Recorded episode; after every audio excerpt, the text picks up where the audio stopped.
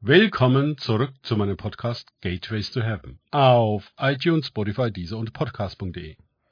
Mein Name ist Markus Herbert und mein Thema heute ist Schule der Wirkungslosigkeit. Weiter geht es in diesem Podcast mit Lukas 7, 29 bis 30 aus den Tagesgedanken meines Freundes Frank Krause.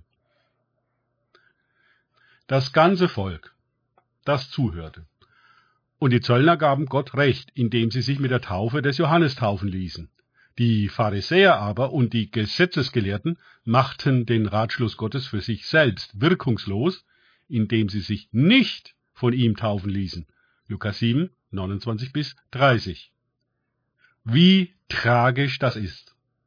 Die Pharisäer waren einfach zu pharisäisch, ist gleich elitär, und die Gesetzlichen zu gelehrt, um sich die Blöße zu geben, eine Taufe der Buße von einem Johannes, der nicht mal einer von ihnen war, zu benötigen und sich in dieser Taufe womöglich noch gemein zu machen mit dem Pöbel und gar den Zöllnern. Also bitte.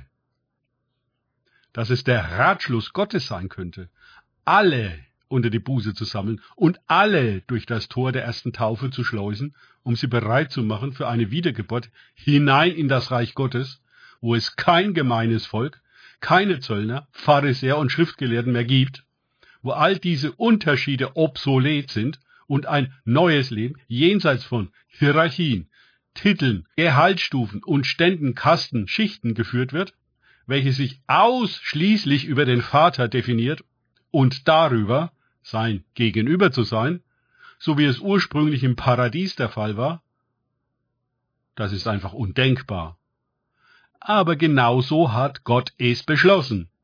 Immer tut er das Undenkbare. Die Pharisäer und Gesetzeslehrer, also die Theologen und religiösen Amtsträger dieser Zeit, sie machten den Ratschluss Gottes wirkungslos. Alle Achtung, wozu sie in der Lage waren.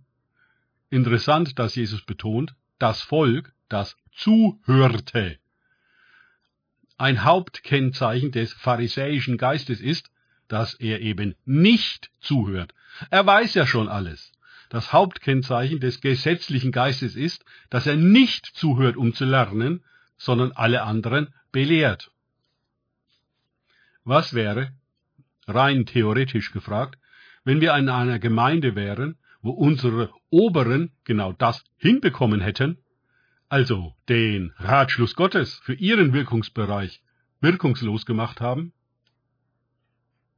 Wo sie auf alles Mögliche als Grundlage der Gemeinde sich berufen, vielleicht auf so etwas wie Liturgie und Auslegung, eine Tradition, den Heiligen Stuhl oder bestimmte Figuren wie einen Martin Luther oder so, aber nicht das Reich Gottes, wodurch die Hintertür die Hierarchie, die Jesus abgeschafft hat, wieder eingeführt wird, wo die Trennung von Klerus und Laien, also der Pöbel, den Studierten und den Dummen, die geführt und verwaltet werden müssen, praktiziert wird, wo man sich abgrenzt von den Zöllnern und Sündern, also die Welt meidet wie die Pest und in abgehobenen Sphären religiöse Größenfantasien ausbrütet, die zu elitärem Pharisäertum und gelehrter Gesetzlichkeit führen?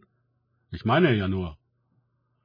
Das Zeichen einer solchen Art von Gemeinde ist, dass die Oberen die Schlüssel der Erkenntnis des Reiches Gottes wegnehmen und weder selbst hineingehen oder noch die, die hineingehen wollen, reinlassen. Lukas 11, 52. Sie fangen die Gläubigen unter ihre eigene Wirkungslosigkeit mit Versprechen auf ein besseres Jenseits. Sie binden sie an ihre religiösen Parallelwelten, die sie von ihnen finanzieren lassen, und hindern die Wiedergeburt hinein in das Reich Gottes, welches nicht unter ihrer Kontrolle steht. Wir müssen immer bedenken, die Gilde der Pharisäer und Schriftgelehrte ist mit den Evangelien nicht ausgestorben. Sie wollen Jesus noch immer am Kreuz sehen und nicht auf dem Thron. Nein, die Macht behalten sie schön unter Verschluss, in ihren Händen und geben sie niemals her an solche irren Gestalten wie Johannes den Täufer mit seinem Kamelhaarmantel in der Wüste, Igit. Für sie ist der Ratschluss Gottes klar. Er hat sie erwählt, seine Geschäfte auf Erden zu führen. Sie wachen über die rechte Auslegung der Schrift, den rechten Glauben und den Ritus. Sie sind die Klugen und die Guten, die Geweihten und Ordinierten. wofür Sie einen Johannes oder Jesus brauchen sollten, das wissen Sie auch nicht. Sie sind doch da und regeln alles, schon immer. Danke fürs Zuhören. Denkt bitte immer daran. Kenne ich es oder kann ich es? Im Sinne von erlebe ich es. Erst sich auf Gott und Begegnungen mit ihm einlassen, bringt wahres Leben und das Reich Gottes. Gott segne euch und wir hören uns wieder.